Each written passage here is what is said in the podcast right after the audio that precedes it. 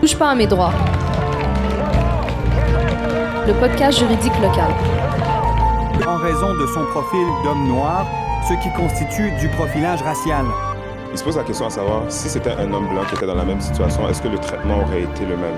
Touche pas à mes droits. Le podcast juridique local. On y parle de quoi? De profilage racial. N'attends pas, informe-toi. On est là pour ça. Bonjour chers auditeurs et chères auditrices, vous écoutez un nouvel épisode du podcast Touche pas à mes droits. Euh, je m'appelle Sabrina et nous avons l'honneur de recevoir monsieur Paul Eid, c'est ça?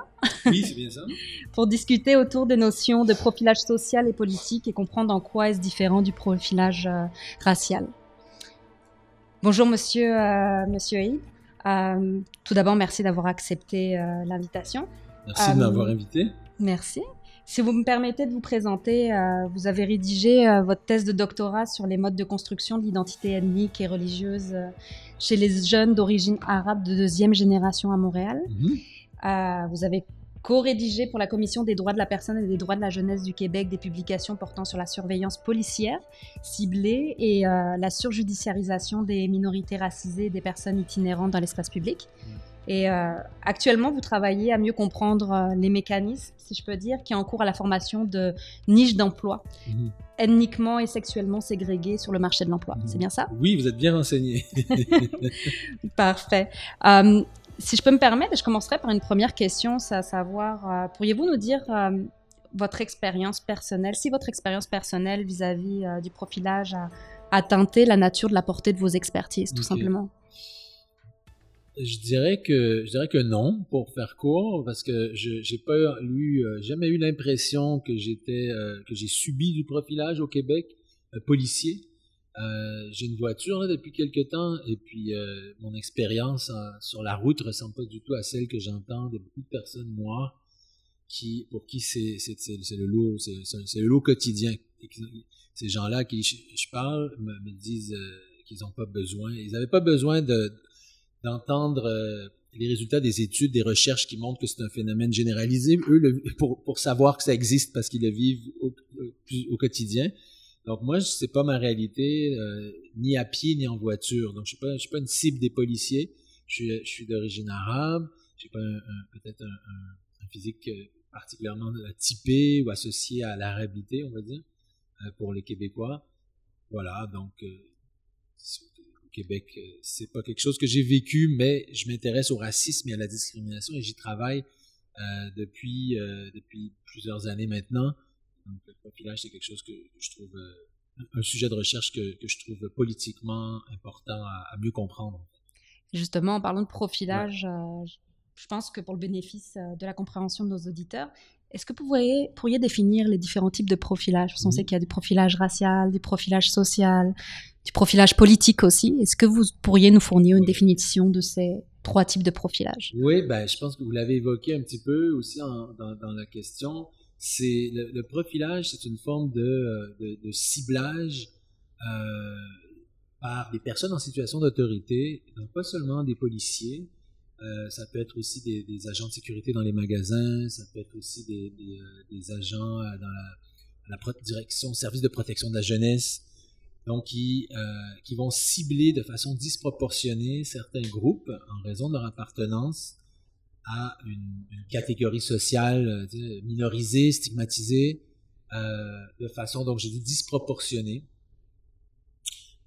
pour des raisons de sécurité.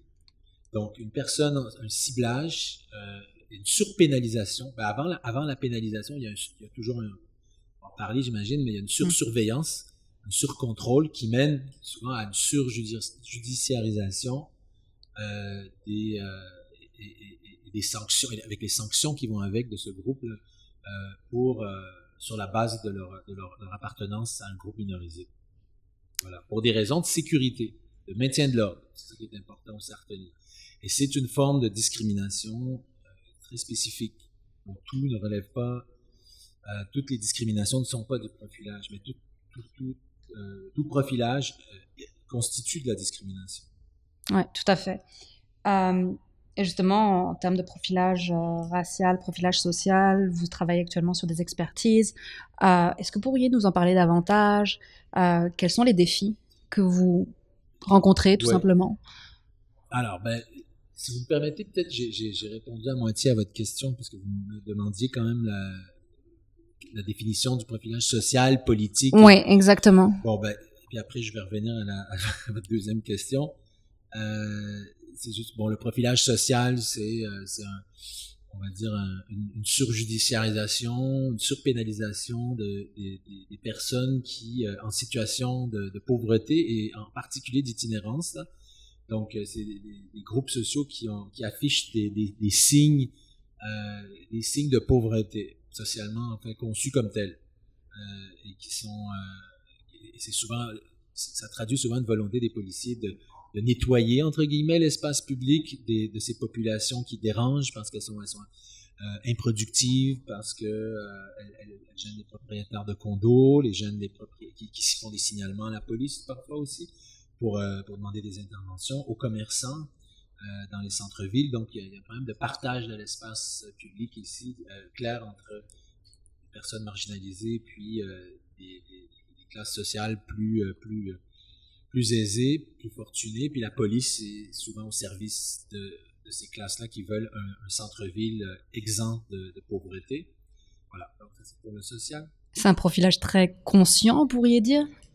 C'est un, ben oui, euh, je, dirais que oui, celui, je, je, je suis d'accord avec vous, c'est souvent, ça traduit souvent une volonté, il y a parfois même une volonté politique, hein, les policiers sont pas, euh, sont parfois le bras, le bras armé euh, d'un programme de revitalisation du centre-ville, euh, répondre à une commande politique aussi des, euh, des électeurs, parce que le problème, c'est que les, les, les, personnes pauvres, en, les personnes en situation d'itinérance n'ont pas de poids politique. Puis les politiciens, eux, sont beaucoup plus à l'écoute ou attentifs, en fait, aux besoins des, et aux, aux, aux, revendications donc de, des, des, des, propriétaires de condos du centre-ville et des mm -hmm. commerçants du centre-ville.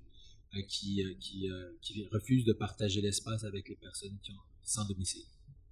Donc oui, c'est conscient, et puis il ne faut pas se limiter à, à, porter la responsabilité au seul policier. Euh, je dirais que c'est la même chose pour toutes les formes de profilage. Puis, donc il y, a une production politique du profilage. Donc, et pour le profilage, euh, social, c'est, euh, pardon, politique, ben, c'est, euh, on en a parlé informellement euh, tout à l'heure. Vous faisiez euh, remarquer à juste titre que effectivement certains mouvements sociaux sont plus ciblés que d'autres par la par la, la, police et les interventions répressives de la police pour euh, pour prévenir la tenue de certaines manifestations ou quand elles se tiennent euh, les casser euh, et, et, et, on utilise, utilise souvent l'arme la, des ben dans tous les dans tous les cas des dans tous les types de profilage, les règlements municipaux sont souvent utilisés comme une arme. Mm -hmm. Le code criminel aussi, mais les règlements municipaux peuvent être utilisés euh, contre euh, les manifestants, par exemple, pour, euh, pour, les, pour les disperser. Euh, à une époque, il y avait un règlement qu'on a évoqué, le règlement P6, mais qui a été invalidé maintenant, mais qui avait été utilisé. Euh, je pense dans, dans, la foulée de la grève étudiante de 2012 qui avait été adopté et utilisé pour, pour casser les manifestations qui, qui dérangent donc les manifestations qui ont une portée plus politique, euh, anticapitalistes, euh, antipolicières, ça c'est celles, qui sont les plus fortement réprimées, ironiquement. Euh, puis euh, on comprend, on, imagine pourquoi. Et, et donc, alors que, comme vous le disiez pertinemment, il y a plein de manifestations qui sont pas réprimées, qui sont tolérées, mais qui donc ont, moins une portée contestataire ou qui remettent moins en question l'ordre dominant établi et qui utilisent moins de moyens aussi, euh, euh, qui, qui, utilisent plus de moyens euh, qui, qui, qui sont pas de nature à déranger l'ordre public aussi. Il y a, il y a ça exact. aussi, des manifs, c'est censé déranger hein, quand on, est militant, c'est on veut pas faire une petite manif alors que tout le monde dort la nuit ou que la, la, que la ville, la ville est, est, est, est vide. Euh, on veut faire des, voilà, on veut faire des bouchons, on veut, des, on veut déranger, et c'est souvent les, les groupes à, à, les groupes politiques de gauche euh, plus politisés avec une, une, contestation plus systémique, on va dire, qui vont utiliser des, des moyens qui euh, sont plus de nature à déranger les citoyens. Ça peut expliquer aussi en partie la réponse, mais pas la réponse policière plus répressive contre ces mouvements. Donc, si je comprends bien, le profilage politique se manifeste surtout à travers, en fait, les pouvoirs discrétionnaires, si on peut dire, des policiers, parce qu'ils peuvent choisir, oui ou non, d'agir sur une manifestation ou non. Donc, Tout à fait. euh, Tout à fait. Il y a un usage euh, ciblé du, droit, euh, un, usage discriminatoire du droit qui est ciblé. Et, euh, effectivement, ils vont tendre à, à comportement égal, en fait. Tu sais, je disais tout à l'heure que oui, c'est vrai qu'il y a certains, ces groupes anarchistes ou anticapitalistes vont peut-être être plus portés à, à, perturber l'ordre public volontairement que d'autres, comme je sais pas, des mouvements des, syndicats qui vont, qui vont organiser une marche, qui vont faire ça dans les, dans les règles. Bon. Mais, euh, mais quand on parle de profilage, ça suppose aussi qu'à comportement égal, euh, à manifestation égale, ben, les, groupes euh, capitalistes, les groupes sociaux plus, plus, plus radicalisés qui représentent une menace politique, on va dire, hein, pour le, le gouvernement. Je ne sais pas comment j'ai dit radicalisé. Dire radicaux. j'ai utilisé le, terme- le terme euh, inventé, créé là, par euh, la lutte contre la terreur euh, qui a mené à beaucoup d'islamophobie et euh, qui est motivé par l'islamophobie, mais là je m'égare. Et donc, on a parlé de profilage social, Ouais. profilage politique, profilage racial. Et le profilage racial, ben, vous connaissez, je crois que vous connaissez bien la clinique juridique Saint-Michel. le profilage racial, c'est quand les policiers se mettent à, à- à infraction, euh, pardon, à comportement égal, puis oui, euh, parfois infraction égale, euh, vont cibler davantage les personnes racisées, donc euh, sans motif réel, euh, raisonnable, sans qu'une une- une réelle infraction ait été commise ou qu'on puisse soupçonner qu'une infraction, raisonnablement qu'une infraction a été commise. Le moteur de l'intervention est vraiment euh, l'appartenance réelle ou imaginée à un, un groupe racisé. Moi, j'aimerais juste euh, ajouter que dans le profilage, il y a deux, il faut distinguer deux types de profilage. Euh, là, je pense au, je parle du profilage racial, mais je pense que ça, ça peut s'appliquer euh, aussi à toutes aux autres formes. Euh, il y a un profilage sur la base de soupçons, euh, où les, les, les personnes, si on parle de profilage racial, les personnes Mhm. racisées vont être plus interpellées par la police parce qu'elles sont suspectes aux yeux du policier d'avoir euh, commis un crime. Ok, Donc les interpellations routières, le, le black while driving, c'est vraiment un bon exemple euh, de, euh, de- d'interpellation sur la base d'un soupçon. Et, euh, et ça, la plupart des définitions euh, sont en vertu des- de la jurisprudence reconnaissent que c'est, illégal. Mais il y a une autre forme de, de Les profilage. soupçons encore, soupçons de quoi exactement? Soupçons Basés sur quoi? Ben, sur le, le, le, le, fameux euh, flair policier euh, qui, Ouais. dont on sait qu'il est complètement, euh, qu'il est pas fiable du tout, parce que dès que le policier se fie en fait à son intuition, son flair, ben c'est souvent ça ouvre la porte en fait à tous les, les préjugés, euh, aux amalgames, aux associations euh, entre euh, personnes racisées, noires en particulier, et criminalité. Euh, donc, euh, les policiers sont des, citoyens comme les autres aussi, mais ils ont, intégré tous ces, stéréotypes qui circulent, ces préjugés qui circulent. Il y a un autre type de profilage qu'on pourrait, euh, qu'on- peut faire la preuve sur une base systémique avec des, chiffres, avec des données. C'est que, d'une part, j'ai dit premier type de profilage sur la base de soupçons. Euh, donc, euh, certains groupes sont plus soupçonnés que d'autres des criminels, donc ils sont plus contre- harcelés, surveillés, harcelés, contrôlés par la police. Mais après, euh, on peut s'intéresser, ou voir même, avoir même parmi euh, les gens qui, ont commis des infractions, ben, il y a peut-être des groupes qui sont à comportement, comme j'ai dit tout à l'heure, à infraction égale, vont être plus ciblés que d'autres. Puis ça aussi, c'est du profilage. Mhm. Ça aussi, c'est du profilage. Donc, il ne s'agit pas de remettre en question, le- dans, la stratégie, on va dire, de, défense dans un profilage comme celui-là.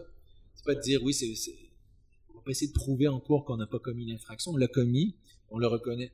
Mais ce qu'on va dire, c'est que, écoutez, euh, si on regarde les chiffres, les données macro, on se rend compte que euh, j'ai probablement euh, c'est probablement parce que je suis une personne noire que je suis arrêté quatre fois par mois euh, et, et- et- et plusieurs fois par année pour ce- cette infraction qui, si elle avait été commise par un blanc, euh, aurait été complètement ignorée du policier. Un traitement différentiel. entre Voilà, vous Ouais. l'avez bien dit. Un Mhm. traitement différentiel, de- discriminatoire. Ça, ce serait l'autre forme de, dans, dans l'application des, euh, des règlements et, et, des, et, des, lois. Ok, merci. C'est des bonnes définitions, je pense, très claires.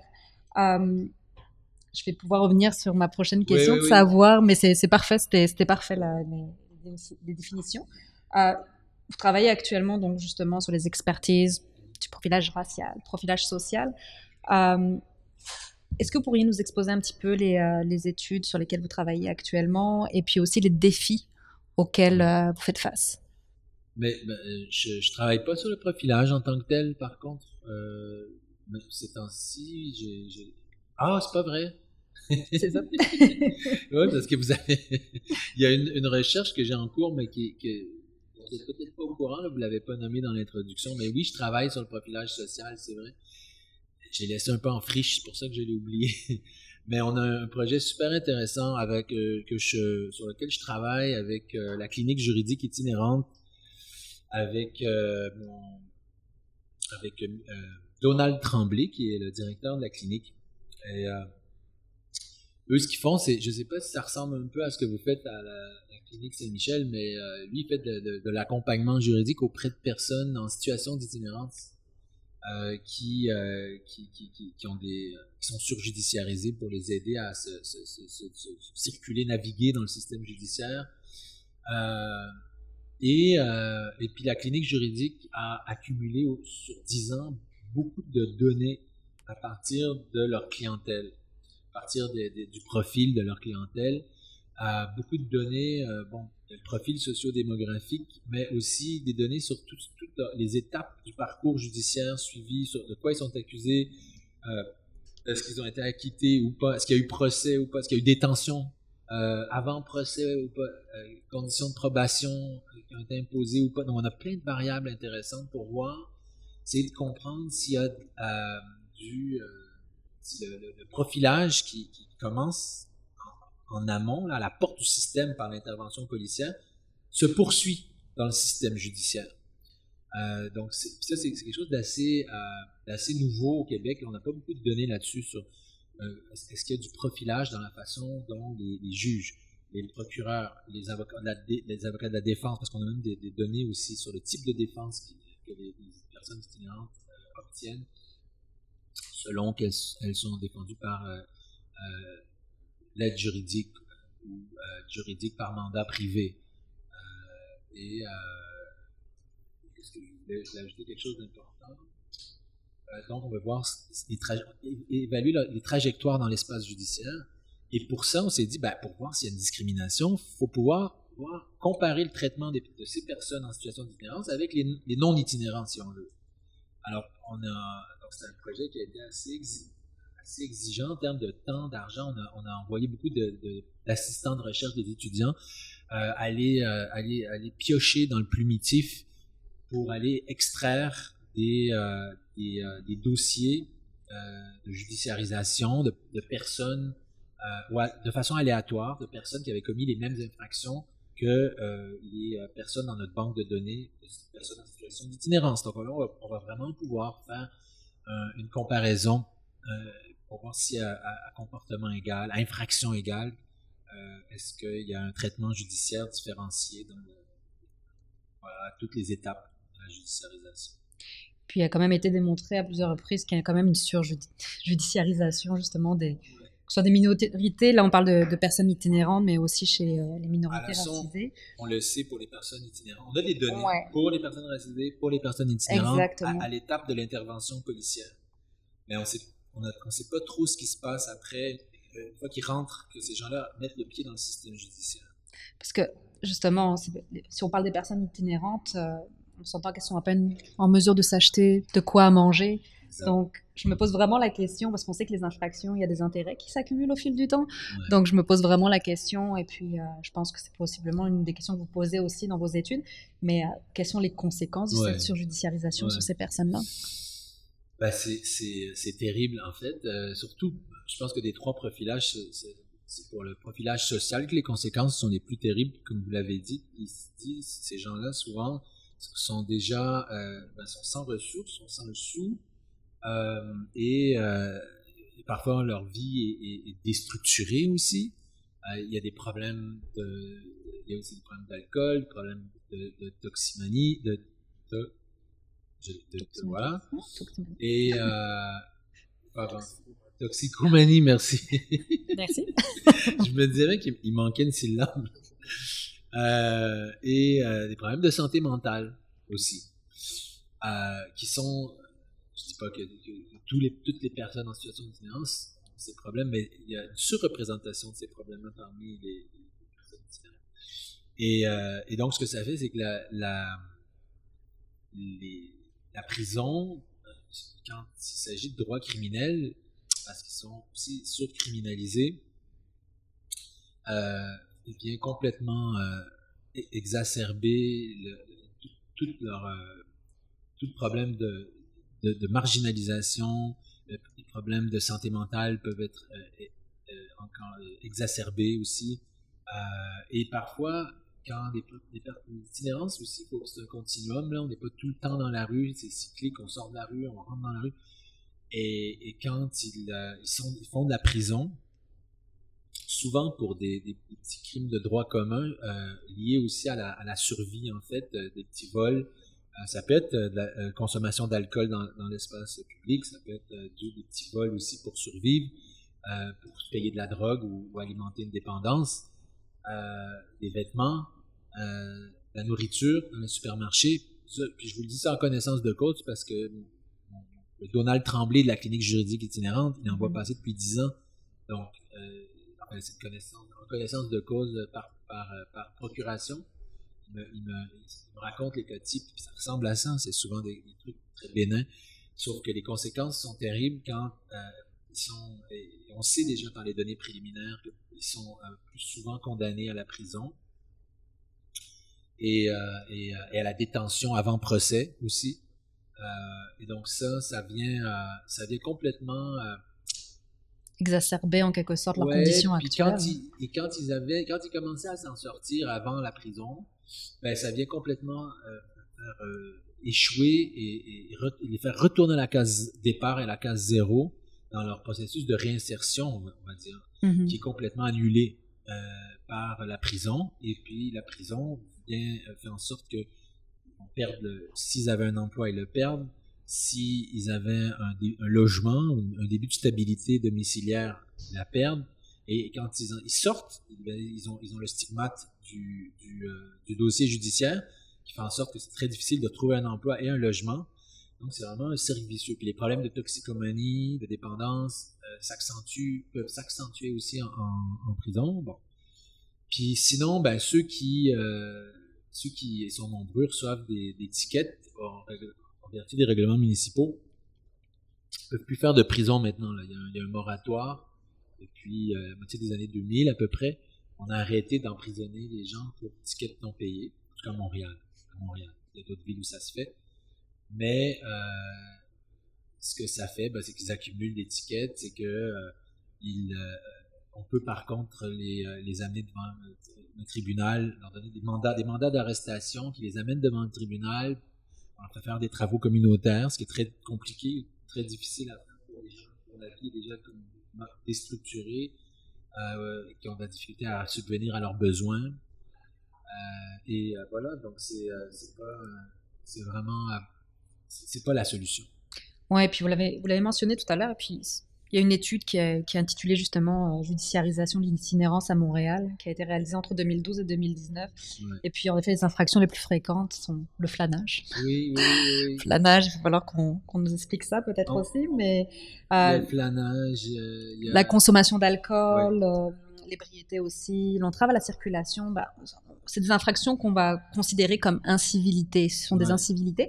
Mais justement, là, si on persiste dans l'idée que sont les policiers qui sont les meilleurs acteurs euh, pour lutter contre les incivilités, euh, je me posais la question comment on pourrait tout simplement privilégier le vivre ensemble plutôt que les infractions pour lutter contre ces incivilités? Je pense que c'est une question à se, à se poser. Ouais, ben, la première chose à faire, je crois, c'est euh, porter un regard critique sur le concept même d'incivilité. Et la façon dont il est conçu, surtout par euh, les, les- les- autorités municipales, et compris aussi par les policiers.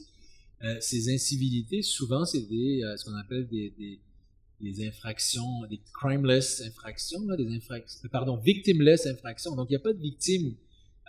Tu flâner, boire de l'alcool, faire pipi dans le parc parce qu'on n'a pas de toilette où aller. Il n'y a pas vraiment de, de victimes. C'est l'ordre public qui est invoqué par les policiers pour justifier la répression de ces incivilités. Vraiment, l'incivilité, c'est pas même pas une catégorie légale, ça, ça se retrouve pas en fait dans les règlements municipaux. C'est une catégorie inventée par les services policiers euh, dans le cadre de la lutte aux incivilités qui a, qui a été euh, calquée sur celle menée par euh, euh Rudolph Giuliani à New York en 1999. Euh, et Faire du nettoyage, probablement. et c'est devenu, c'est ça, c'est devenu vraiment, et vous l'avez bien compris, c'est un, un, un, programme de nettoyage des centres-villes pour euh, les libérer des, populations qui dérangent, euh, en premier, chef les, personnes en situation d'itinérance. Et donc, euh, ce qu'il faudrait, pour répondre à votre question, ben moi je pense qu'il faudrait que les citoyens et les policiers aussi apprennent enfin à vivre avec les personnes en situation d'itinérance, puis à, accepter, accepter de, vivre avec des gens qui ont des comportements qui s'explique aussi parce que leur, leur, leur euh, ils n'ont pas, de domicile, donc l'espace public est un peu leur domicile, donc euh, c'est pas la police qu'il faut utiliser pour euh, gérer la question de l'itinérance, euh, c'est des services sociaux pour les aider euh, à moins déranger. Euh, si des gens font pipi dans, dans, dans la rue, ça choque les, les, les bonnes gens.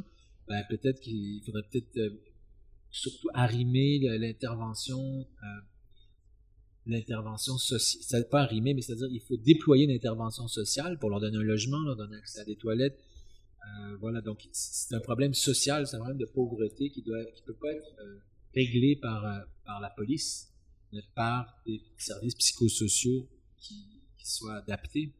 Est-ce qu'il faudrait qu'ils soient accompagnés au final, les policiers dans ce... Parce que ça se faisait. Je sais qu'il y avait comme des études qui étaient faites euh, là-dessus aussi. Enfin, vous ouais. savez, il y avait eu comme des, des projets à ce sujet-là, mais est-ce que ça aiderait vraiment? Parce que je, de ce que je comprends, c'est que l'aspect social, l'aspect psychosocial, ils l'ont pas forcément, non, les policiers. Puis... Donc, il faudrait probablement un accompagnement ou du moins des intervenants qui viennent avec eux sur le vraiment sur le plancher des vaches, si je peux dire, oui, pour oui. voir comment ça, pour, comment ça fonctionne. Ouais, ben ça existe. Il, probablement les policiers sont les premiers à le reconnaître, qu'ils aimeraient que, euh, que les, les, les, budgets dédiés en fait à, à la prise en charge euh, des, des personnes en situation d'itinérance par les services psychosociaux soient plus plus élevés. Sauf que eux, eux leur, euh, ils disent, eux, nous ce qu'on fait, c'est la répression, c'est ça, c'est notre mandat. Est-ce qu'ils devraient être accompagnés? Oui, certes. il y a eu, il y a eu déjà eu une, une il y a déjà en fait une initiative qui existe depuis quelques années qui s'appelle l'EMRI. Les policiers, c'est des, des, escouades de, où il y a un policier, un intervenant social qui se promène dans, dans, dans, Montréal, mais ils sont, il n'y a pas de budget, ils sont comme, je ne sais pas si ça a changé, mais à une époque, il y avait deux, trois voitures, c'est tout. Donc c'était pas suffisant. Euh, et euh, je pense que la plupart du temps, c'est les, les policiers, euh, les patrouilleurs là, des postes de quartier qui vont être aux prises, qui vont être appelés à intervenir avec des personnes en crise, des personnes en situation de pauvreté, euh, qui ont besoin d'aide. Le réflexe du policier, ça devrait être de, d'être, de pouvoir euh, déléguer l'intervention en fait au, au, bon service et non d'utiliser l'arme des contraventions pour euh, évacuer ou expulser ces gens-là de l'espace public. C'est tout ce qui les, parce que dans une logique répressive, c'est tout ce qui les intéresse, c'est de les faire disparaître de, de, de notre vue et, et ça ça règle pas le problème, ça, ça, ça, ça l'empire. Exact. Et puis là, une des dernières questions, euh, bah, est-ce que l'une des pistes de solution, ce serait pas tout simplement que les policiers, ce sera pas les policiers qui finalement aillent sur le, sur, vraiment sur le, sur le terrain pour mmh. euh, gérer la situation de, des itinérants, mais que ce soit plus les politiciens qui soient davantage à prendre action, à trouver des solutions, parce que là, à l'heure actuelle, de ce que je comprends, c'est sûrement pas le rôle des policiers de devoir gérer non, cette situation-là. C'est pas tout à fait les, politiciens doivent prendre les choses en main. Puis, et, euh, quand je dis les services psychosociaux, là, je, pense que c'est bien là d'arriver avec des, services psychosociaux pour aider euh, ceux qui ont, des problèmes, des, crises urgentes qui doivent être euh, réglées sur le plan de la santé, par exemple. mais si on veut vraiment s'attaquer à la racine du problème des personnes sans domicile fixe, vous voyez venir, c'est de, de, favoriser l'accès au logement. Et là, c'est pas, c'est plus que les services psychosociaux. Là, c'est vraiment des décisions politiques qui doivent, on doit investir dans le logement social euh, abordable. Euh, il y a beaucoup d'expériences, de, laboratoires qui ont été faits ailleurs, et puis même au Canada, euh, ce qui s'appelle, il y a une initiative qui s'appelle euh, Housing First, ou logement en premier donc, on, donne un logement, on, les sort de la rue, puis on, les, mhm. on, les, on, les, laisse pas dans tout, tout seul. Là, on les accompagne à partir de, avec toutes sortes de, travailleurs euh, sociaux, euh, des psychologues, tout, les, on leur donne les services sociaux dont ils ont besoin. Mais la première chose à faire, c'est qu'on les sort de la rue, qui est un, un, un, endroit qui est, qui est complètement euh, dangereux, qui est pas sécuritaire, euh, qui, est, qui est pas du tout apte à leur permettre une reprise en main, de leur vie, trouver une job. Tu peux travailler même si tu n'as pas de logement. Euh, voilà, donc euh, c'est ça. Je pense que c'est l'accès au logement d'abord avant tout. Euh, investir dans les refuges, c'est bien, mais, mais, aussi, parallèlement, il faut vraiment travailler à rendre le logement abordable pour les, les, gens qui sont en situation d'itinérance et tous ceux qui pourraient le devenir, surtout au fur et à mesure que les, les prix flambent, les loyers flambent. Tout à fait. Donc sur ces dernières solutions pleines d'optimisme, ah, on va... on espère que ça soit mis en place un jour. En tout cas. J'espère qu'ils sont pas on va clore notre épisode euh, du jour et puis je tiens à vous remercier, euh, professeur, pour le temps que vous nous avez accordé. Euh, et j'espère qu'on pourra se recroiser dans un prochain épisode. Ça m'a fait très plaisir. Merci beaucoup. Merci. Au revoir. Au revoir présenté par la Clinique juridique de Saint-Michel, en collaboration avec le Forum jeunesse de Saint-Michel, Neolabs, la ville de Montréal, et en partenariat avec les Alliances pour la solidarité et le ministère du Travail, de l'Emploi et de la Solidarité sociale.